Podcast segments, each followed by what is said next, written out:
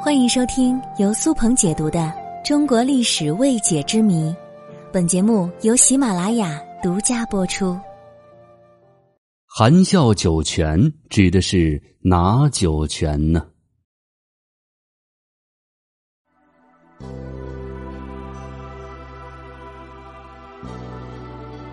中国文化内涵丰富，博大精深。中国的文化在某种意义上来说，是中国人文发展历程的一个凝聚载体。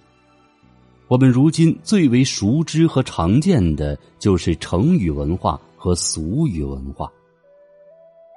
咱们今天就来聊一个看似不太吉利的成语“含笑九泉”。这个成语的意思是人带着笑容去世，形容人死而无憾。那么，你有没有想过，这个九泉到底指的是哪九泉呢？由于古时候百姓们没有对于科学的认识，封建迷信占据了人认知领域的主导地位。人们认为整个世界被划分为神、人、鬼三界。在古书《素问》当中记载道：“上有九天，下有九泉。”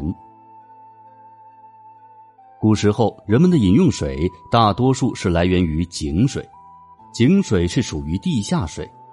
由于在古代没有对地下水进行过滤、消毒等工序，因此呢，井水是偏黄色的，所以古人称地下深处的水为黄泉。在古人的认知里，讲究入土为安。人去世以后，灵魂会升至九重天阙，肉体要埋葬在土里。因此，古人就用“黄泉”一词来代指人死之后要去的地方。上有九重天，而相对应的下就有九泉，而这九泉就泛指的是人埋葬的地方。在古代。九并不仅仅只是一个数量词，而是一个极大数。比如九重天际、九州大地、九五之尊等等。那么九泉指的就是地下的最深处。如果非要刨根问底的说，这九泉是哪九泉，也可以找到史料记载。根据古籍以及神话传说的记载。所谓的九泉，指的是：一风泉，二重泉，三黄泉，四寒泉，五阴泉，六幽泉，七下泉，八苦泉，九冥泉。这九泉分别对应的是九种牢狱。风泉主要惩罚那些干尽坏事、穷凶极恶之辈。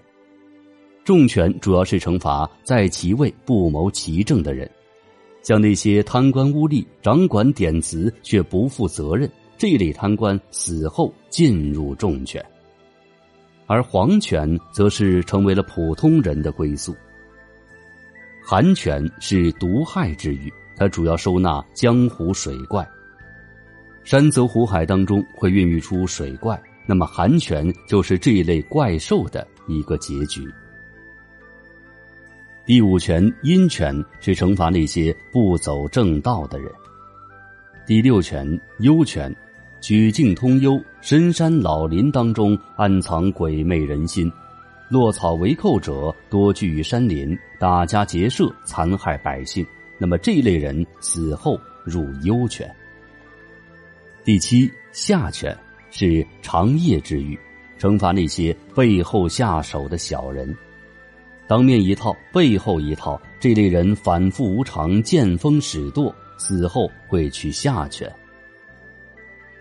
第八，苦泉，苦泉是惩罚那些江湖行骗之人的。这一类人死后会入苦泉，终日受到屠戮之苦，不得解脱。第九泉是冥泉，惩罚那些做尽坏事之人。大多数指的是那些杀人犯，这类人死后会入冥泉，受到焚烧之苦。九泉对应的是人间百态万事，酒泉的深刻含义也是在警醒世人，在世为人时多行善事，以求死后通往极乐往生。